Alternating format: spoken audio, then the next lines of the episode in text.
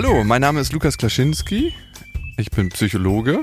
Heute ist Freitag, der zweite, erst, zweite, zweite. Meine Tochter hat heute Geburtstag. Ich sollte es wissen, verdammt. Und in meinem Logbuch des Lebens trage ich Gefühle sind das Wichtigste, was wir haben.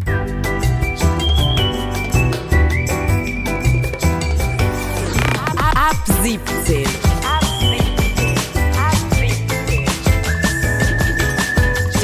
tägliche Feierabend-Podcast-Show. Podcast-Show.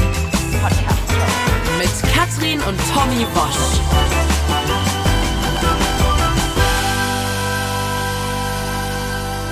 Wir machen zusammen Feierabend jeden Tag und jetzt gehen wir sogar ins Wochenende zusammen. Wir bereiten uns gemeinsam aufs Wochenende vor. Wie bereitet man sich eigentlich aufs Wochenende vor? Also, das ist schlimm und verrät viel über mich. Ich sehe jetzt direkt. Bier? Ja, nee, ich sehe aber auch einen Cremant, den ich unten in der Kühltruhe äh, zwischenlager für ein Stündchen. Dann sehe ich mich aber auch rohen äh, Lachswürfeln. Bei Lachs sind wir schon bei Lukas, ne? Also bitte. Hallo Lukas.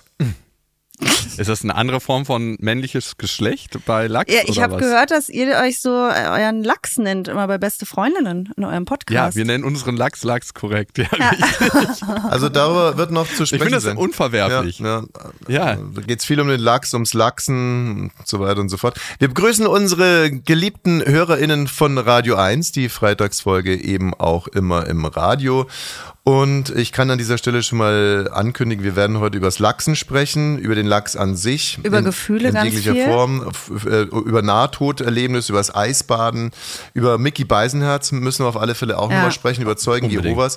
Also es gibt wahnsinnig viel zu besprechen. Und hier erstmal die Vorstellung von Lukas Klaschinski. Scham, Trauer, Wut, Einsamkeit, Liebe, Ohnmacht, Angst und Glück. Über die ganze Gefühlspalette und warum diese so wichtig ist, darüber sprechen wir heute mit unserem Gast. Der bewegt sich irgendwo zwischen Lachsen und Psychologie. Und was reimt sich darauf? Na klar, Lukas Klaschinski. Der Podcaster ist auch Autor und hat schon Bücher geschrieben. Zweimal mit seinen besten Freundinnen Max und Stefanie und einmal alleine. Das letzte feiern wir heute. Scham, Trauer, Wut, Einsamkeit, Liebe, Ohnmacht, Angst und Glück sind nämlich nicht nur Gefühle, sondern auch Kapitel in seinem Buch Fühl dich ganz. Für weniger Sicherheitsabstand und mehr Fühlen. Herzlich willkommen, Lukas Klaschinski. Ja, äh, Stefanie Stahl schreibt über dieses Buch fesselnd, wissenschaftlich und wirksam. Lukas Klaschinski nimmt uns zum Wichtigsten mit, was wir haben, unsere Gefühle. Da kriege ich gleich ein bisschen Angst. Ich halte das Buch jetzt übrigens hoch, Also bei den Gefühlen. sage ich mal, für unsere Podcast-HörerInnen. Was niemand wissen kann, ist es eigentlich nur der, äh, wie nennt man denn das, das Der Cover? Einband, ja. Das ist der Einband, das Cover von, von Lukas Buch und innen drin ist Mein Kampf von Adolf Hitler. Das ist Also, dicker. Das wäre ein schäbiger Witz und vor allem so ein absolut sinnloser Witz hier Ja. am Anfang.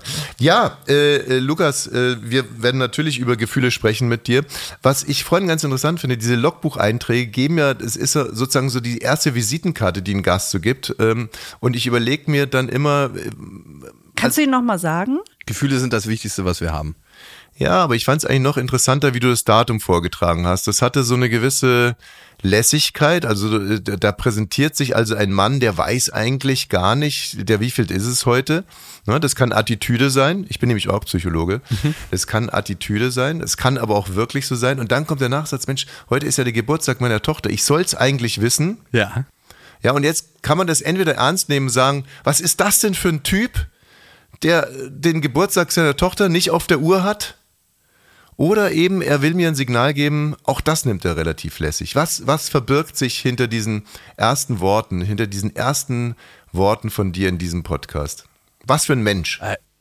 Da verbirgt sich auf jeden Fall dahinter, dass ich ja gerade gestern ist mein Buch rausgekommen und ganz viel damit beschäftigt war. Und der Geburtstag meiner Tochter ist mir wahnsinnig wichtig, weil sie ist, würde ich sagen, eine der wichtigsten Menschen meines Lebens. Und ich arbeite heute auch nicht so lange, damit ich da gleich hinfahren kann und den mit ihr feiern kann. Also, was verbirgt sich da für ein Mensch hinter? Jemand, der auf jeden Fall als großen Wert in seinem Leben Familie hat. Also ich werde auf alle Fälle heute den Spieß umdrehen und alles, was du sagst, werde ich sofort analysieren. Ja, das ist immer die Angst, wenn man mit Psychologen nämlich spricht, ne? dass die sofort wissen, oh Gott, naja, alles klar, Kindheitstrauma, Dödel, ey. ja, die letzte Aussage ist so, ja, okay, Bu- Buch-Release schlägt aber dann doch äh, Tochtergeburtstag. Ne? Trage ich jetzt, trage ich auf alle Fälle jetzt erstmal hier in mein, in mein Psychogramm ein. Ja, ne? Nee, Man keine sieht Angst. Auch bei, Alles gut. Man sieht auch bei anderen immer gerne, was bei einem selber anklingt. Ne? Das ist ja, also wir sehen häufig auch bei anderen, was wir in uns tragen, würde jetzt ein findiger Psychologe sagen. Ja. Aber äh, dann würden wir anfangen, Ping-Pong zu spielen. Also das würde ich jetzt mal nicht Ja, annehmen genau, du hast es gerade klassisch Gummiwand gesagt. Ne, auf dem Schulhof hätte man gesagt Gummiwand, aber du hast Guck es dich natürlich. mal an. aber du hast natürlich Silber! total. Ja, weil du hast komplett recht. Ich muss noch nicht einmal ein, ein Buch releasen, um den Geburtstag meiner Kinder zu vergessen. Bei mir reicht schon irgendwie. Na gut, du hast auch fünf. Ja, aber wie gesagt, bei mir würde ja schon ein Freundschafts-Basketballspiel reichen, äh, um meine Dass jemand Aufmerksamkeit. anderes spielt. Ganz kurz mal. Ja? Wirklich fünf? Habe ich das nicht mitgekriegt? Ja. Also du hast fünf Kinder? Fünf Kinder, ja, ja. Wie viele davon sind gemeinsam von euch? Drei. beiden? Drei. Und dann hast du zwei noch vorher oder zwei Ja, danach? zwei. Aber geht's noch? Ich fühl- Aber Dädem. so, ganz kurz. Ich fühle mich, als wenn so eine Vernehmungslampe auf mich gerichtet wäre. Ist doch völlig in Ordnung. Es gibt, ich meine, hattet ihr Jürgen Vogel schon? Der weiß, wie das funktioniert. Mit, Ja. Ähm, ne? ähm, Ey, gute Aber- Idee, mit dem würde ich auch gerne mal ja, sprechen. ja, Grüße gehen raus an dich, Jürgen Vogel. Ähm, komm hier unbedingt rein. Ganz kurz mal zu diesen ähm, Geburtstagen von Kindern. Tommy, könnte man dich jetzt fragen, wann haben deine Kinder Geburtstag und wie heißt jeweils die beste Freundin und wie heißt die Klassenlehrerin von all deinen Kindern? Also, ich fange mal an mit der Klassenlehrerin von meiner äh, Tochter Nummer zwei. Weil mit der habe ich ein kleines Hühnchen zu rupfen. Ähm, ich nenne ihren Namen Ey, jetzt das nicht. ist aber gut, wenn wir da mit Lukas mal drüber sprechen, weil da äh, interessiert Eben. mich deine Expertise wirklich. Aber wir Okay, müssen bitte. sehr verklausulieren. also, Weil wir sie nett finden, falls sie zuhört. weil, weil wir sie wirklich gut, Natürlich. also, also das ist eine Top-Lehrerin, die sich voll engagiert Ja. und ich finde sie auch mega sympathisch und wir freuen uns sehr, dass sie die Lehrerin von unserem Kind ist. Also das mal vorneweg. Aber ähm, Tochter Nummer zwei hat jetzt das erste Mal Zeugnisse bekommen und ähm, sie sollte sich erstmal selber einschätzen. Genau, man sollte zum Beispiel beim Lesen, es gab drei äh, Kreuze, zwei Kreuze, ein Kreuz, drei Kreuze sehr gut, mittel, schlecht. Und da sollten die sich vorgestern selbst einschätzen, wie denkst du, wie du liest, wie denkst du, wie du mitarbeitest, was denkst du, kannst du ähm, So, und jetzt ist es halt so, zählen? jetzt muss, muss man halt auch dazu sagen, dass unsere äh, Tochter ist die jüngste auf der Schule und sie ist, sie hat also im Vergleich zum Beispiel zu. Sohn Nummer zwei, Leider nicht. ist nicht gerade hochbegabt, sondern sie ist eine Spätentwicklerin, sagen wir. Das wird alles noch voll durch die Decke gehen. Im Moment ist es noch überschaubar, was sie da irgendwie so leistet in der Schule, aber wir äh, haben da kein Problem damit. Ihre Klassenlehrerin eher schon. Aber um jetzt mal auf den Punkt zurückzukommen, sie sollte sich also selber bewerten, ihre Leseleistung, ihre Schreibleistung, ihre Mitarbeit und so weiter und so fort. Und ich finde, sie hat das echt ganz süß gemacht und ganz realistisch. Also bei Mitarbeit hat sie sich zum Beispiel nur ein Kreuz gegeben und sie hat sich selber ein Zeugnis gegeben, dass das Schlechteste in der Klasse gewesen wäre. Also sie hat sich selber schon das schlechteste Zeugnis ausgestellt, eigentlich, dass es in der Klasse gibt. Und gestern war ja Zeugnisausgabe, da haben die Kinder dann das selbst ausgestellte Zeugnis zurückbekommen mit der Bewertung der Lehrerin daneben, wie die das so sieht. Und die hat überall nochmal einen Punkt abgezogen.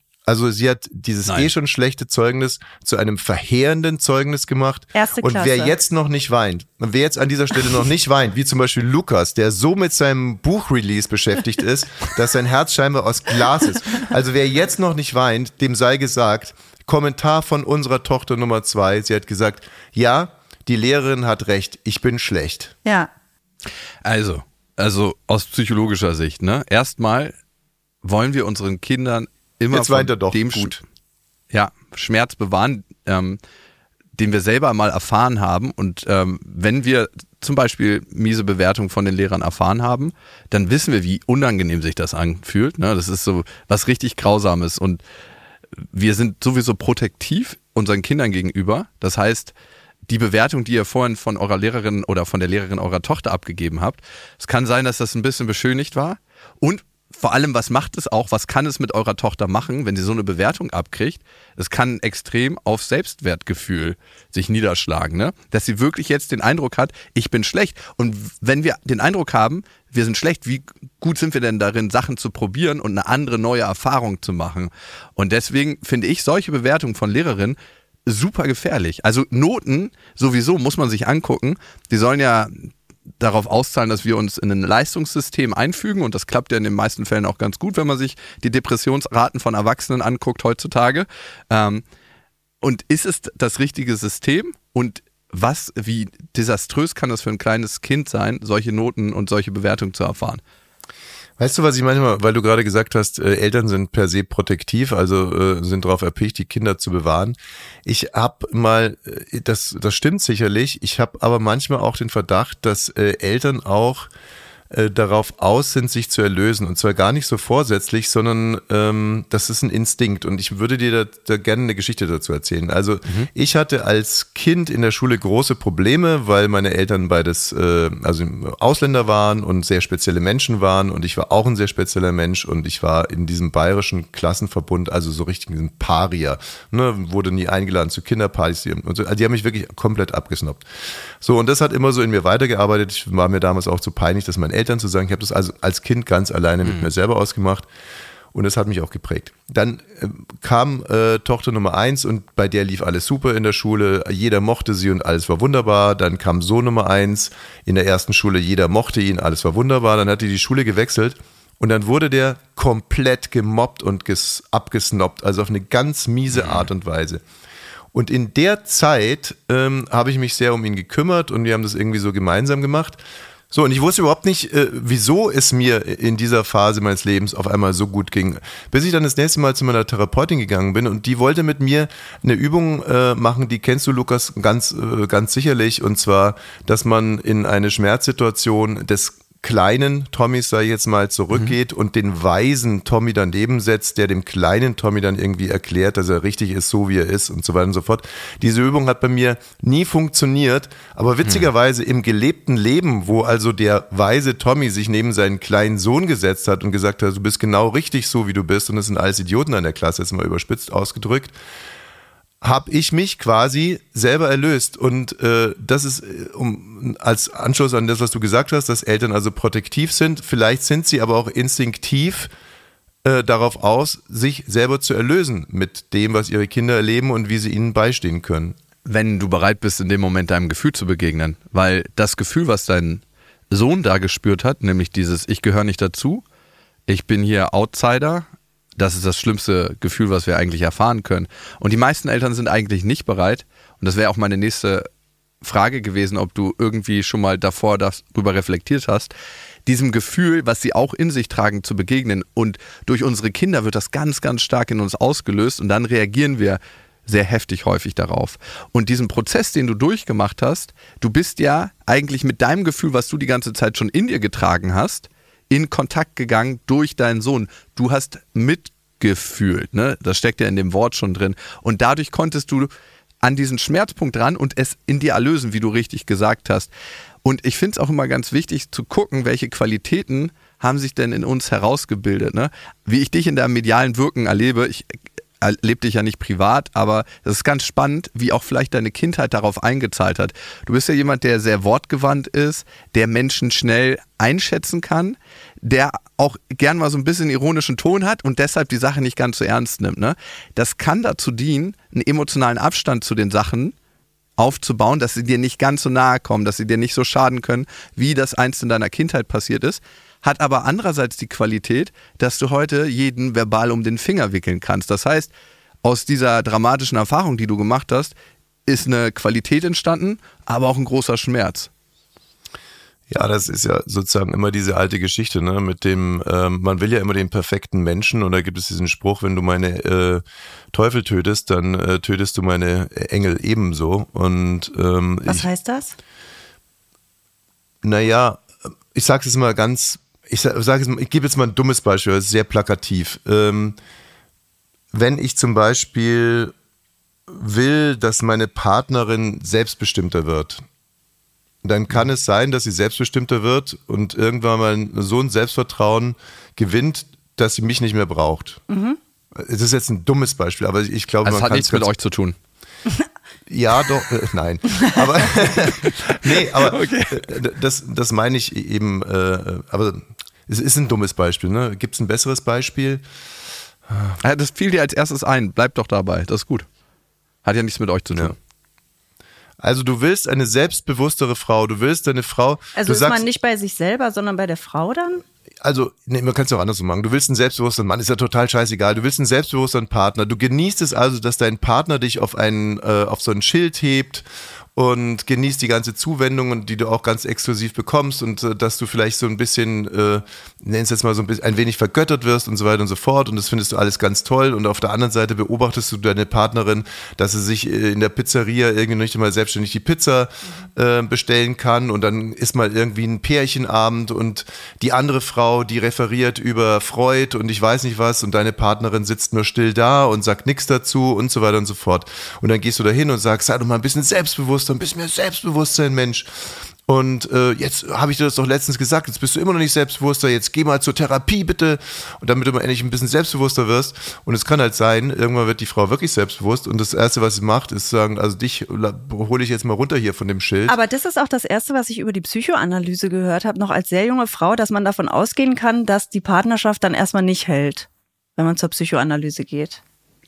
Ja, also ich würde das nicht generalisieren. Ne? Also was in der Psychoanalyse ja passiert, ich gehe ganz häufig in alte Momente rein, die ich erlebt habe, kann sie heute aus dem erwachsenen Ich besser verstehen, besser bewerten und durchfühle diese Erlebnisse. Und manchmal kann es sein, dass ich mir durch ein bestimmte Erlebnisse in meiner Kindheit oder in meinem Jugendlichen sein oder in meinem jungen Erwachsenen sein Partner ausgesucht habe, die vielleicht nicht so super gesund sind für mich und ich das dadurch erkenne und sage, oh, ich müsste mich jetzt eigentlich mal trennen. Mhm. Oder der andere muss sich mitentwickeln. Ist ja auch ein Klassiker, ja. ne? Sich seinen Partner, mhm. äh, wieder, ich mag dieses Wort erlösen eigentlich gar nicht so sehr, aber es trifft halt sehr zu, äh, seinen Partner danach aussucht, sich zu erlösen. Beispiel, du hast einen sehr autoritären Vater, der dir, der mit Liebe gegeizt hast und du suchst dir eine Frau aus, die sehr autoritär ist und mit Liebe geizt, weil du denkst, mhm. wenn ich die jetzt knacken kann, dann habe ich quasi das Verhältnis zu meinem Vater auch geknackt. Das durchschaut man dann irgendwann mal und sagt sich, warum soll ich mir diese Scheiße ein zweites Mal antun? Tschüss! Ist das so? Ne? Also klar, verstandesmäßig durchschauen wir das, aber dann kannst du auch dir angucken, wie viele Leute immer wieder in ungesunden Beziehungen landen. Ich glaube, zum einen ist es natürlich, dass wir das erlösen wollen. Wir wollen endlich, dass der andere sagt, ja, du bist liebenswert. Und auf der anderen Seite kennen wir das Territorium schon. Ne? Wir suchen uns immer einen Ort, den wir als Zuhause abgespeichert haben. Ne? Wenn man in Bayern da kennt geboren man das ist, Problem schon. ja, nein, aber das fühlt sich ja, guck mal, ich bin in Berlin geboren, ich kenne hier die Hochhäuser und wenn ich in Lichtenberg langfahre, ne, dann weiß ich ganz offensichtlich, manche Hochhausketten, das ist nicht schön und trotzdem löst es ein Gefühl von Zuhause aus. Ne? Und ebenso ist es, wenn ich in einer desolaten Familie groß geworden bin, das ist vielleicht nicht schön, aber es ist mein Zuhause. Es ist so wie so ein Frosch, der irgendwo geleicht hat und dann da aufgewachsen ist in dem Teich. Das finde ich immer sehr traurig, weil das, ich weiß total, was du meinst, aber das ist das, was ich von mir als Mensch erwarte und mir von meinem Umfeld auch hoffe, dass man sich bewegt und bewegen kann. Und ähm, das ist, fällt aber natürlich irgendwie total schwer. Zu dem Beispiel davor, die Frau oder der Mann, der dann sagt Tschüss, setzt natürlich voraus, dass die Therapie wirklich so gegriffen hat. Und wenn wir jetzt mal ehrlich sind, wo greift denn eine Therapie schon so, so tief, dass man über das theoretische Wissen, was man erlangt, aha, das ist also das Muster, dann auch wirklich. Äh also da kann ich sagen, bei mir passiert es, seitdem ich Körpertherapie mache. Also ja. nur in der Verhaltenstherapie darüber zu sprechen und es mal zu verstehen, war interessant, wenn man sich irgendwie, wenn man nicht in einem Haushalt groß geworden ist, der sich mit Psychologie beschäftigt hat. Aber richtig gefunzt hat es bei mir eigentlich in der Körpertherapie, dass man aus dem Sessel aufsteht und die Sachen fühlt und da mhm. irgendwelche Gegenstände nimmt und so weiter und der ist das und der ist das und versucht doch mal das und wirf mal die Wut dahin und bla bla bla. Das ist jetzt mhm. wahrscheinlich ein bisschen abstrakt, aber das, äh, wenn man ins Fühlen geht, ist das schon, für mich war es ein Meilenstein. Ja. Also bei mir hat es, wie gesagt, ähm, in der Therapie, ich finde das interessant, ich mache das jetzt auch schon seit zehn Jahren und das ist für mich so ein bisschen wie die Schule von einem selber oder die Schule des Lebens oder so weiter und so fort. Aber so richtige Erfolge könnte ich jetzt, also so diese richtigen Aha-Erlebnisse, die dann auch so geblieben sind, könnte ich jetzt nicht sagen. Da war das, was ich gerade mit meinem Sohn beschrieben habe, war wirklich so ein richtiger Erfolg, würde ich jetzt mal sagen. Also war natürlich nicht so gewollt, aber das war ein Erfolg. Und die andere Geschichte, ähm, die, äh, die war eigentlich eine verhaltenstherapeutische, ich fasse jetzt mal ganz stark zusammen. Ich habe äh, Überlebenstraining gemacht in Amerika und im Rahmen dieses Überlebenstrainings. Aber muss- nicht jetzt, sondern vor. als na, ich es- 17 war. Ja. Also, oder mal anders, ich war ein extremer Heimscheißer. Ich habe mich nicht getraut, in der Schule aufs Klo zu gehen, äh, nirgendwo. Also ich, es Mhm. war komplett ausgeschlossen. Selbst zu Hause war es noch irgendwie für mich problematisch, weil mir am liebsten nur, wenn meine Schwestern nicht im Haus waren. So, und dann äh, war ich in Amerika bei diesem Überlebenstraining und Teil dieses Überlebenstrainings war auch, dass man auf einer Insel es gab das sogenannte Elephant House. In diesem Elephant House gab es acht Gruben. Die waren nicht durch irgendwie Sichtschutz voneinander abgetrennt. Das muss man sich vorstellen wie so ein idyllisches Rondell, aber da wurde nicht irgendwie Tango getanzt, sondern geschissen. So, und, ähm, Wie Lukas so super. Aha, ja. und Ich erinnere mich an Amerika, da gab es das auch, keine Schulwände, damit nicht auf den Schultoiletten ähm, kopuliert wird. ja, die Amerikaner haben da irgendwie einen anderen Zurück Zugang. ins Elephant House. Und ähm, also es kam dann der Moment, wo ich musste und ich bin nicht ins Elephant House gegangen, sondern bin in den Wald gegangen. Das kam raus. Dann hat sich die ganze Gruppe zusammengesetzt und hat der Instructor gesagt, so, der Thomas aus Deutschland hier, der hat in den Wald geschissen. Du, äh, Angelique oder wie auch immer, hier so eine Französin, du gehst jetzt mit ihm zusammen die Scheiße suchen.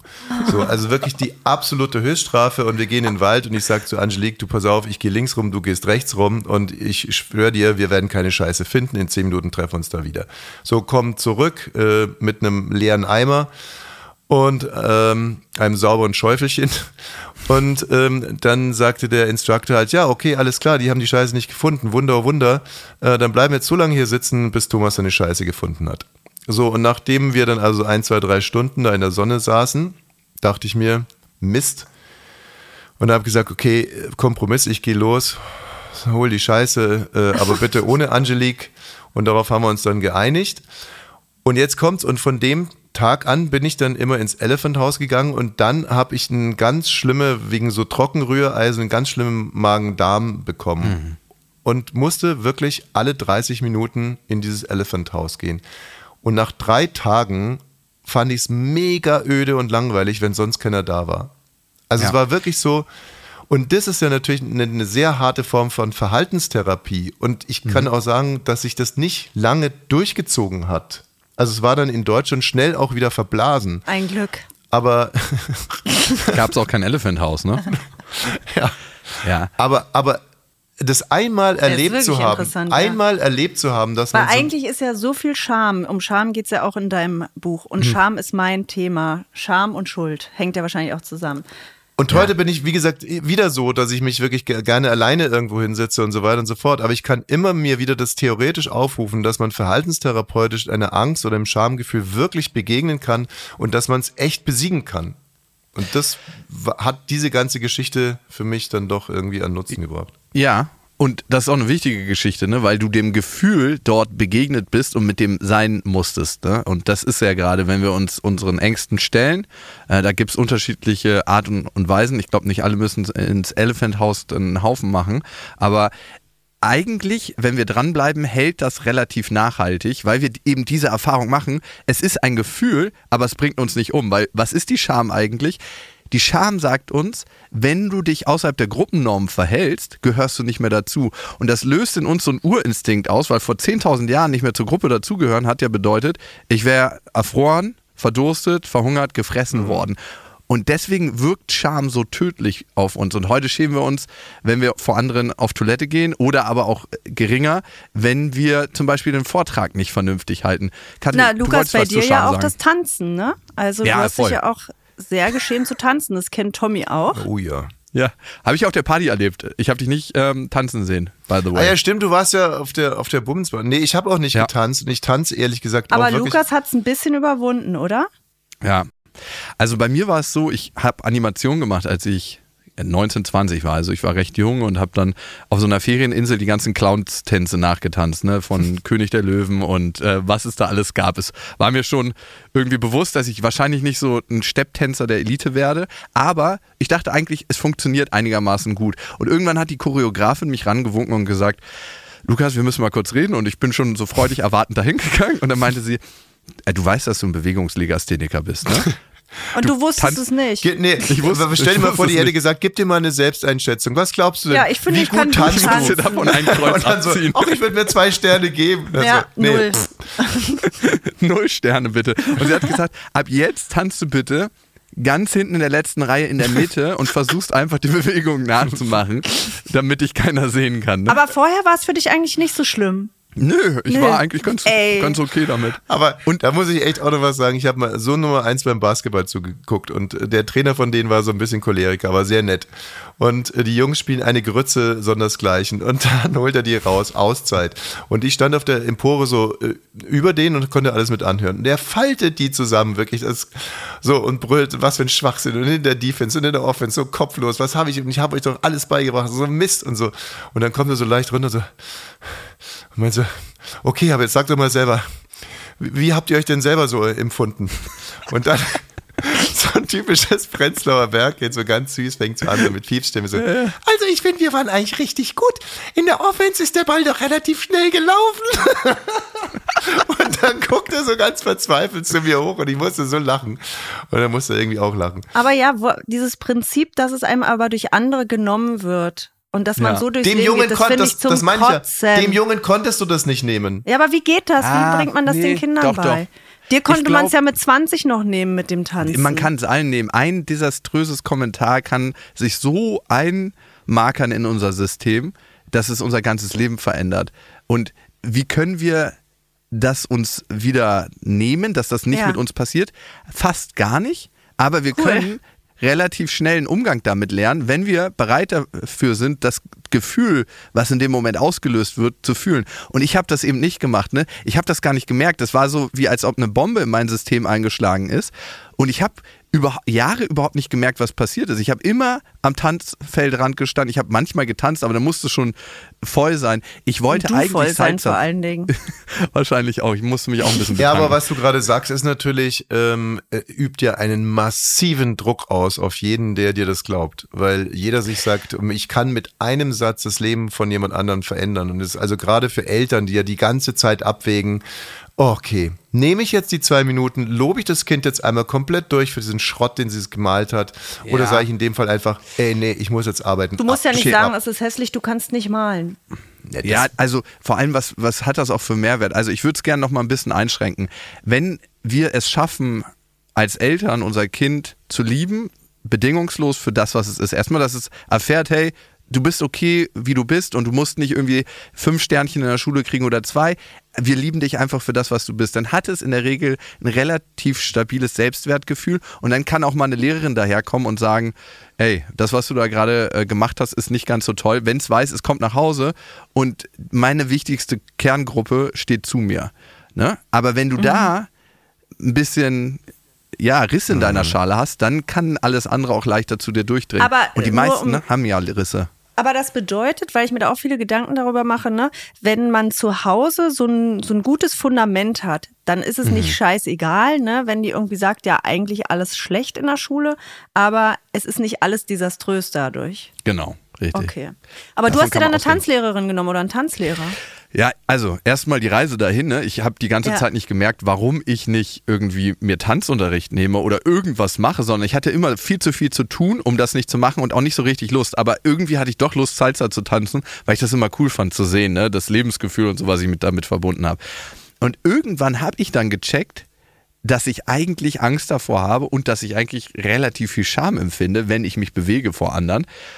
Und ich habe es dann geschafft zu sagen, hey, kann ich das, obwohl ich Scham habe, kann ich mal so einen kleinen Schritt gehen und mal irgendwo bei einem Dienst suchen, ob die einen Tanzlehrer haben oder eine Tanzlehrerin. Ich habe mir tatsächlich einen Tanzlehrer genommen, der ist zu mir nach Hause gefahren, dann konnte ich es eigentlich nicht mehr ändern, dann musste ich in die Elephant Hole gehen und da hinscheißen mit diesem Tanzlehrer im Wohnzimmer.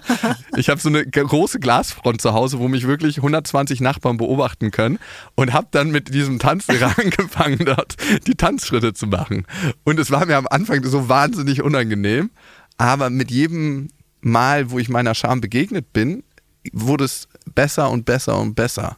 Und heute Ja. tanze ich manchmal sogar am Hauptbahnhof. Es ist mir immer noch ein bisschen peinlich, aber nicht mehr so schlimm. Also das konnte ich nicht lösen und ich habe mein Elephant äh, House Erlebnis äh, auch mitgenommen, um das Tanzerlebnis äh, In, Mhm. Also das, das, das Tanzen in den Griff zu bekommen.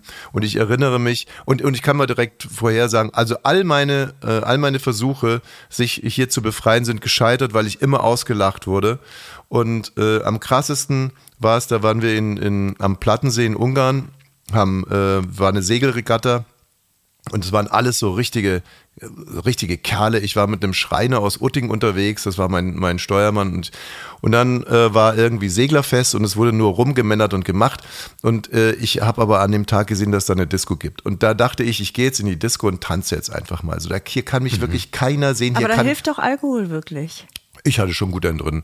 So, und dachte so, und hier kann jetzt mal wirklich mir keiner zugucken. Geh in die Disco. Die Disco war leer. Komplett leer. Ich werde es nie vergessen. Ich war noch relativ früh dran und ich war, war aber fest entschlossen, heute tanzt du und das kann dir auch keiner nehmen, weil du, es wird dich keiner kennen. Die ganzen anderen Segler, die werden hier ganz bestimmt nicht reinkommen und sonst äh, aus Bayern sowieso natürlich niemand hier in Ungarn so. Und dann habe ich getanzt und ich weiß sogar noch, dass Tina Turner lief mit Private Dancer und ich dachte mir, das ist ein Zeichen, ne, weil das bin ja ich hier, der Private Dancer. so, Private da, Dancer. Ja. Und dann weiß ich eben noch, dass eine Frau zu mir kam und meinte, so ähm, mit gebrochenem Deutsch, meinte so, ist jetzt auch mal gut und wir würden jetzt hier zumachen, heute kommt ja eh keiner mehr. Ja, gut, das verstehe ich auch. Das wäre auch passiert, wenn ich da allein getanzt habe. Dann wird ja kein Umsatz gemacht. Es war wie eine Ohrfeige. Ja, verstehe Es war ich. wirklich wie eine glühende Ohrfeige. Und du weißt ja, dass ich seitdem, ähm, ich bin noch einmal im Hotelzimmer beim Tanzen erwischt worden, als ich da Aber du hast eine Zeit als Therapie getanzt. Ja, meine ich ja. Da habe ich, äh, das war eine Meditation, wo man irgendwie auch so äh, zittern und tanzen und da stand ich im Hotelzimmer, hab getanzt, hatte meinen Bose-Kopfhörer auf und die Augen zu und auf einmal höre ich einen Schrei, da kam die Frau rein und sah mich da irgendwie tanzen und das war dann auch wieder so. Ich mir dachte ja so, Aber vielleicht ist es auch so, Lukas, dass, also du sagst, du bist ja dafür, dass man in das Gefühl reingeht, ne? Und ich habe jetzt fast damit abgeschlossen, jemals vor anderen Leuten Englisch zu sprechen, weil ich mich so doll schäme. Also ich äh, moderiere ja bei Radio 1 auch noch und da, da habe ich der Musikredaktion gesagt, hier darf nie ein englischer Gast zu mir kommen. Da haben die erst gedacht, das ist ein Witz, ne? Weil jeder kann sich ja was aufschreiben. Da habe ich gesagt, ohne Witz, ich würde eher dann aus dem Fenster springen und das ist, weißt du, ich würde aus dem Fenster springen oder sagen, ich habe einen Herzinfarkt, ich kann jetzt leider nicht weiter moderieren, ohne das zu machen. Und eigentlich könnte ich ja auch drei Wörter sagen, wie andere Ja. auch. Aber dann sage ich, dann werde ich es eben nicht sprechen. In die Scham Ja. gehe ich nicht rein.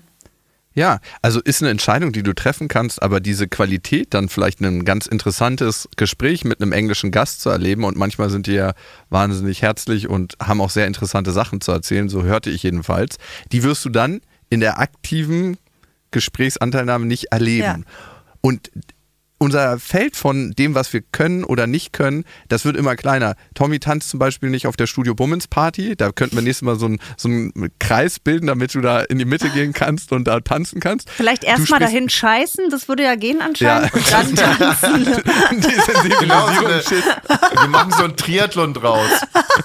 scheißen, Äh, tanzen nee, es und geht so ganz sachte los mit Und dann Hund. Englisch sprechen. Wir treffen uns zu dritt bei der Ja. Studio Bummens Nee, bei mir geht's los mit einem Hund, der an mir schnuppern darf, dann, dann scheißen und zum Schluss tanzen. Und wenn ich das geschafft habe, Ja, Ja, und die gut. Lehrerin eurer Tochter guckt euch dabei zu. aber mal ganz ehrlich, Katrin, du kannst einfach kein Englisch. Also das muss man auch mal mit dazu sagen. Ja, aber ich Ja. könnte doch ein bisschen was sagen, Nee. wenn ich es mir aufschreibe. Du kannst Nein. keine drei Wörter. Siehst du, und Das- das, ist jetzt, deswegen würde ich es jetzt schon wieder nicht machen. Wenn du sagen würdest, Ja. du kannst es doch Guck mal, ein wie du die. Verantwortung gerade abgibst. Ja, aber das sind die Sätze, von denen Ja. Lukas gesprochen Okay, hast. Lass hat, uns doch mal- Weil du da nicht an mich glaubst. Nee, glaube ich auch nicht. Du kannst Nein. keine drei Wörter. Äh, Ja. One more glass of Rosé, please. Okay. Siehst du? Und jetzt, ähm, Hast du bei jetzt mir war's. abgeguckt? Du, du hast Englisch in der Öffentlichkeit gesprochen. Wie hat sich das angefühlt? Gut. Ah, Gut, jetzt will ich, jetzt moderiere ich auf Englisch weiter. Weil ein du Tommy war, in dem Moment deswegen. dominieren konntest.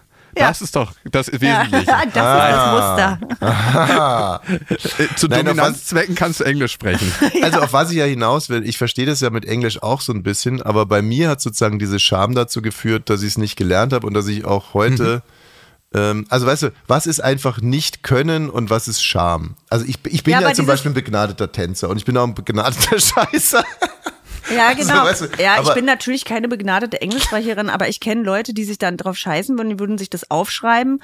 Und dann machen sie es einfach. Meine Freundin Sonja Koppitz hat auch bei Radio 1 moderiert. Die spricht genauso Englisch wie ich. Und die sagt, die Ja. schreibt sie halt einfach alles auf. Und? Und wenn es schief geht, sagt sie, ja, äh, pff, Ja.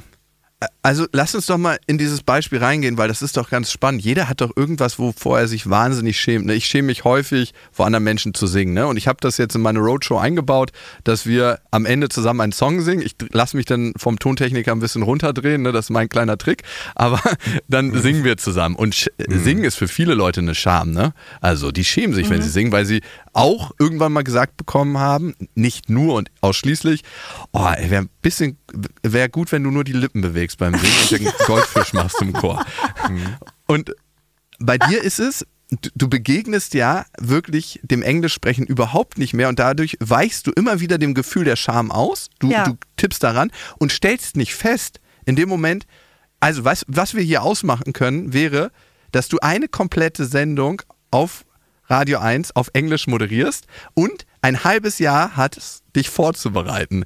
Weil dann könntest du ah, dem ja. Be äh, Gefühl der Scham begegnen. Und ich meine, das wäre jetzt ohne viel äh, Selbstmitgefühl deiner Person gegenüber mhm. auf diesem Weg, auch mitfühlend mit uns selber umzugehen, ist tatsächlich eine wichtige Komponente. Weil was ist, wenn die ganze Welt uns in den Arsch tritt und wir zu Hause auf uns warten und das auch noch tun, dann setzen wir unseren ganzen Organismus unter tierischen Stress und Stress mhm. hilft nicht, für uns im Leben die besten Entscheidungen zu treffen. Also, das, was dir helfen könnte, wäre, wenn, hast du was, wofür du es machen würdest, Englisch sprechen? Nee. Also, Jetzt muss man aber jetzt hier nochmal ein weiteres interessantes Thema mit reinbringen, nämlich ja, äh, eine gewisse Form von, man könnte es Faulheit nennen. So, und jetzt ist halt einfach die Frage, bist es du. Es ist wieder eine krasse Abwertung, genau, ich bin ja nicht faul. Ist ja eine Frage. Bist du zu faul, Englisch zu lernen und damit auch deine Scham zu überwinden?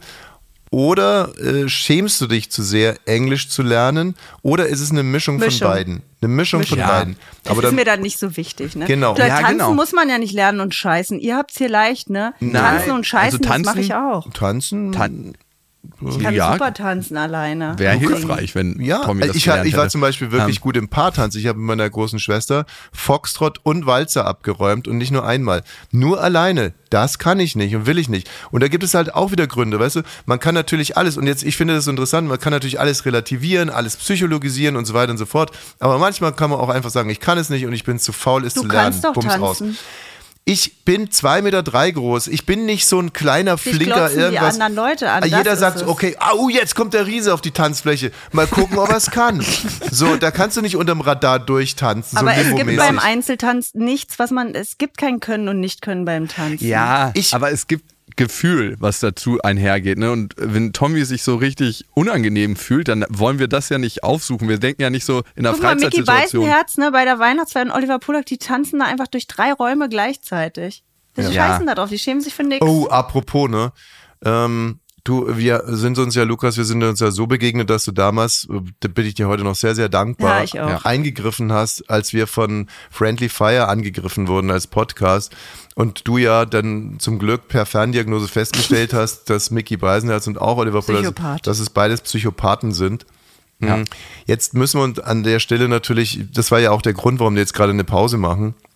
Mhm. Und ähm, konntest du dich denn mit Mickey auf der äh, Weihnachtsfeier dazu unterhalten, oder?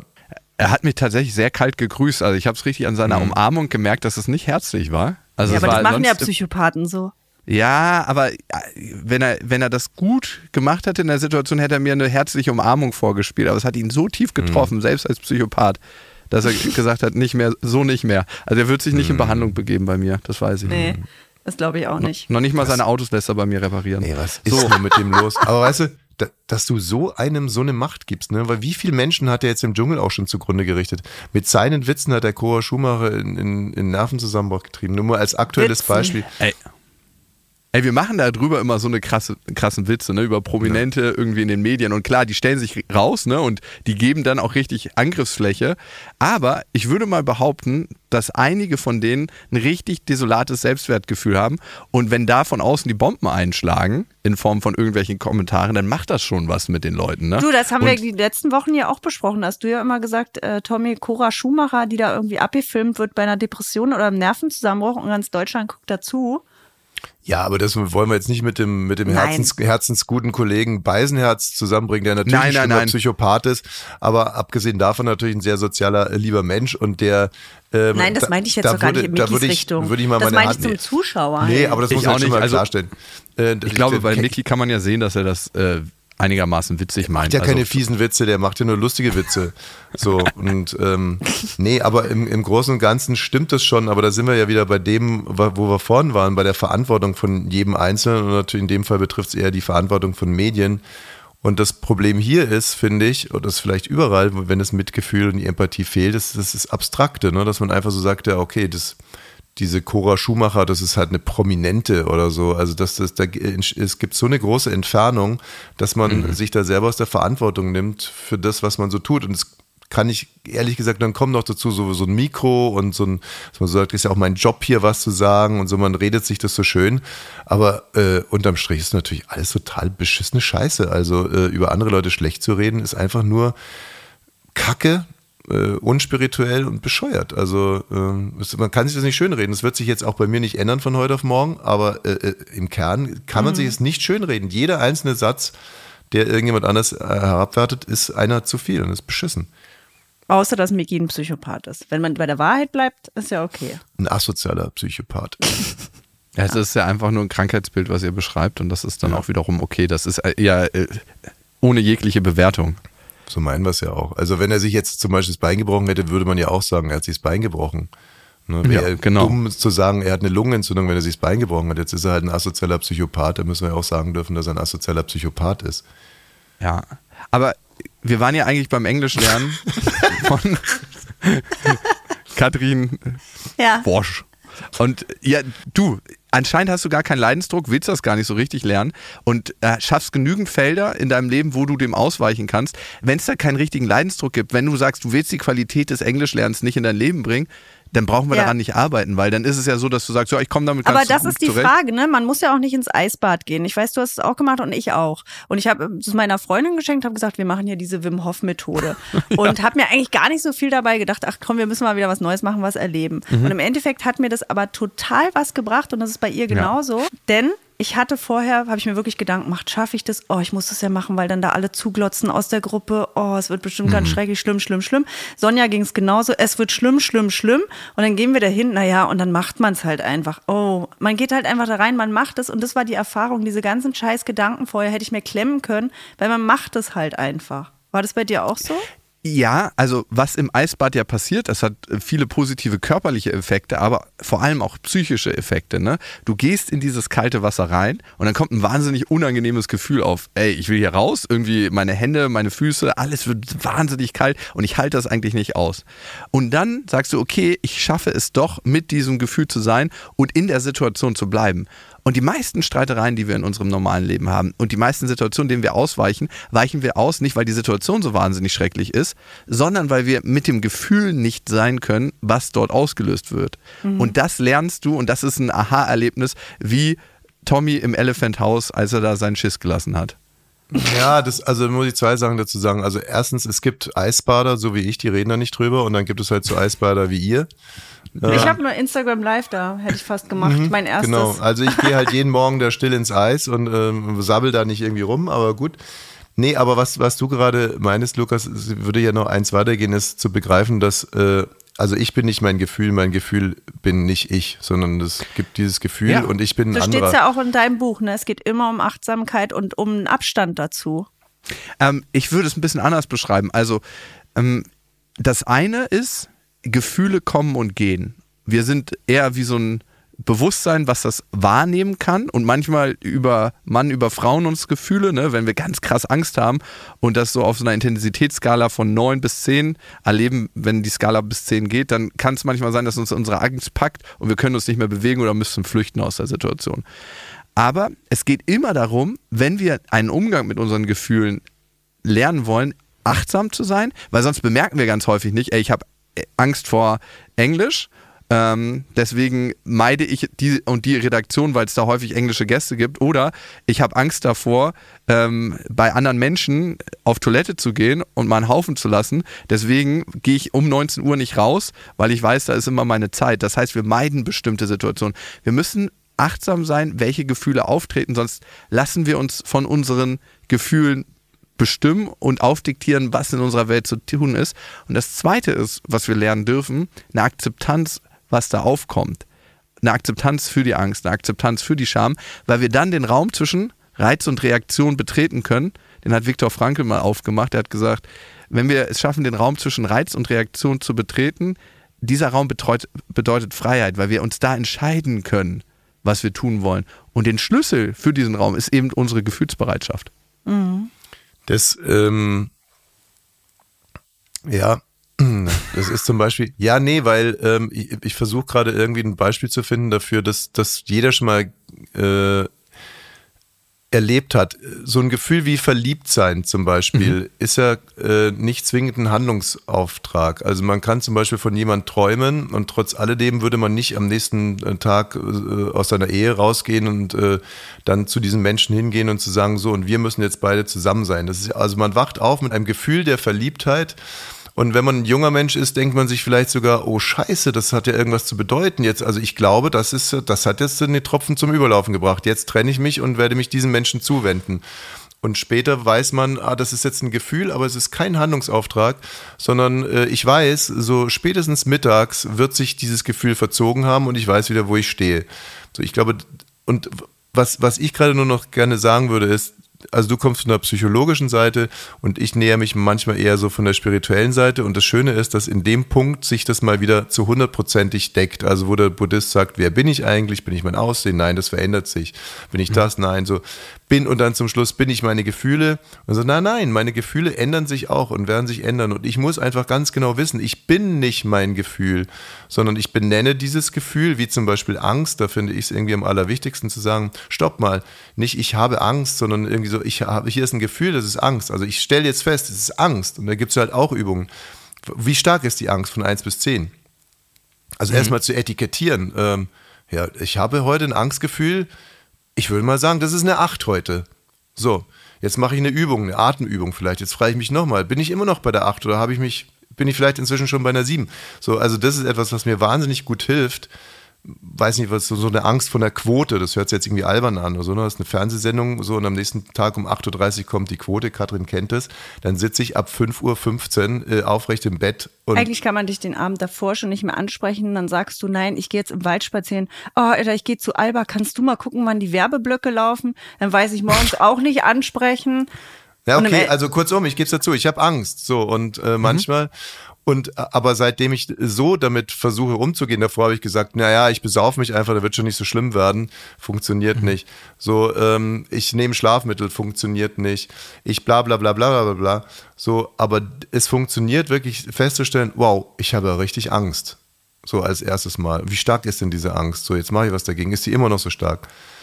Muss man immer was dagegen machen? Nee, genau. Ich glaube, das ist das Wichtige. Also durch das Feststellen, dass wir Angst haben, durch das Spüren im Körper, und das ist das Interessante, manche spüren ja ihre Gefühle gar nicht. Alle Gefühle äußern sich immer erstmal als körperliche Erregung. Ne? Bei der Angst, Tommy, was passiert da? Da kriegst du ein Kribbeln im Bauch, eng im Hals, Druck auf den Schultern. Was ist bei dir?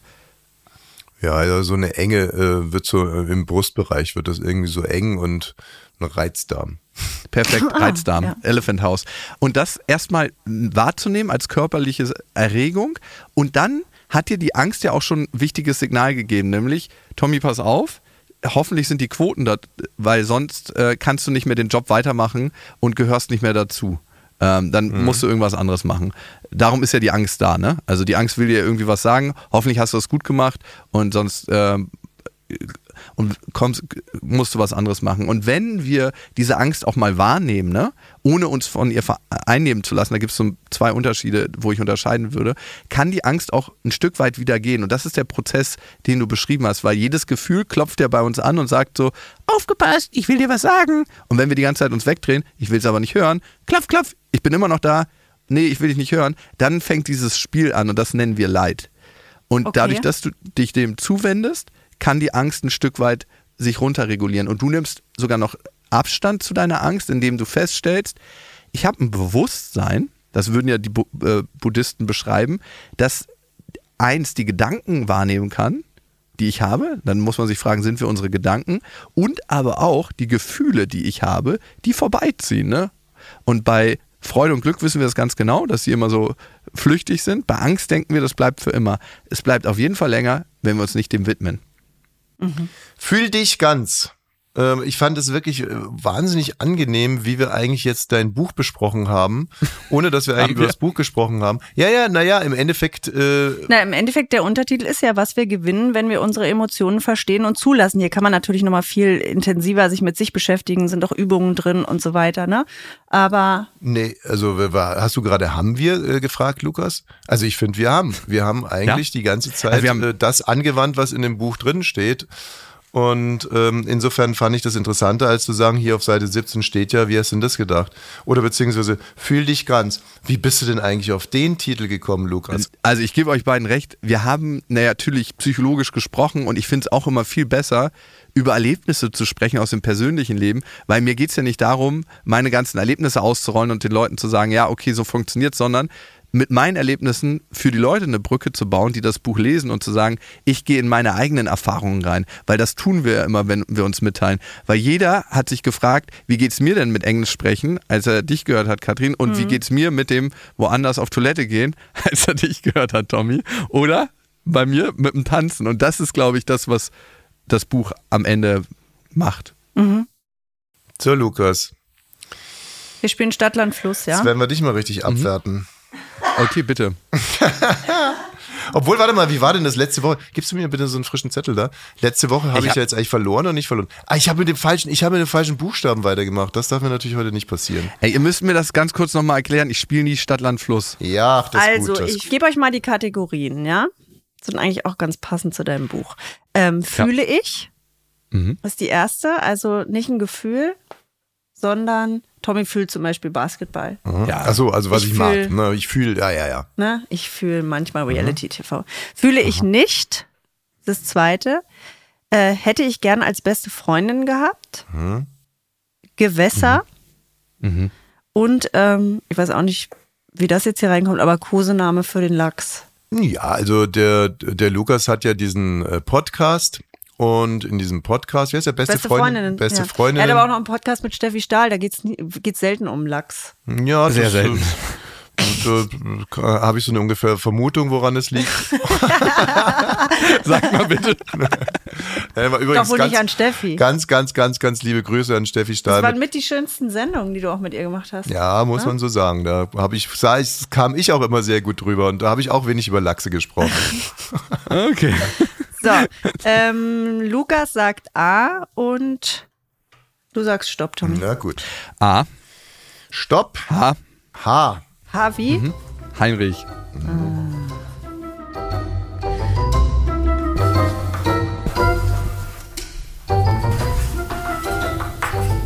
Fühle ich nicht. Ah, fühle ich. Stopp! Stopp, stopp, stopp! Stift weg! Lukas, ich sehe dich. Stift weg. Ich habe ihn hier in der weg. Hand. Ja, Stift weg. Wie ist deine Selbsteinschätzung jetzt?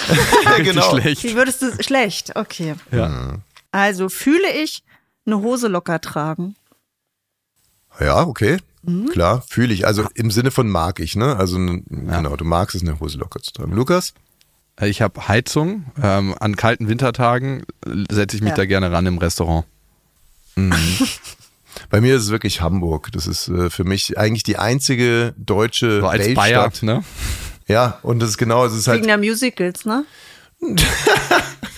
Ja, auch weil er möglichst weit weg ist von seinem Kindheitskreis. Muss ich aber jetzt echt mal äh, kurz äh, was sagen. Ich versuche ja gerade meinen Kindern ähm, Musik beizubringen oder zumindest zu präsentieren, die ich für, wo ich mir denke, ach, wäre doch schön, wenn die das auch irgendwann mal so, also das geht dann so in Richtung Beatles natürlich, aber auch Filme und ich bin total gescheitert mit allen Audrey Hepburn Filmen, habe ihnen aber jetzt die West Side Story äh, gegeben und da waren sie richtig begeistert und der Film ist auch, glaube ich, irgendwie in den 50ern entstanden.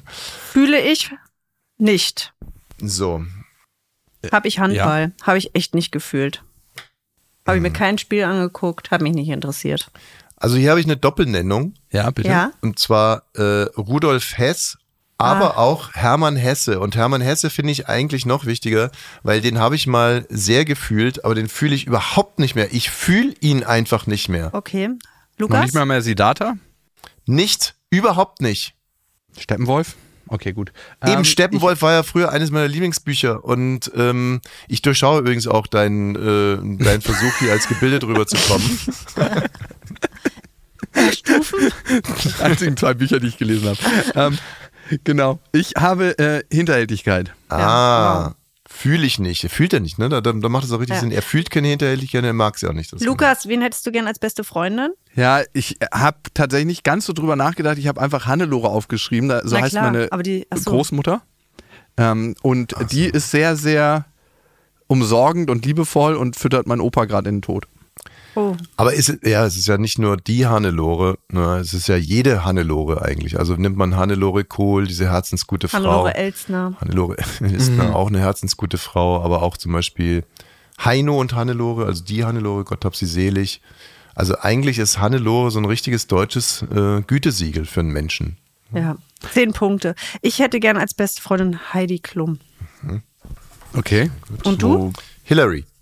Hillary Clinton, um hier direkt auch mal nochmal, um, um auf die Art und Weise nochmal in den amerikanischen äh, Wahlkampf auch einzugreifen. Gewässer Okay. habe ich nichts. Ich auch nicht. Ja, Mensch, hier in Berlin könnte man eigentlich drauf kommen.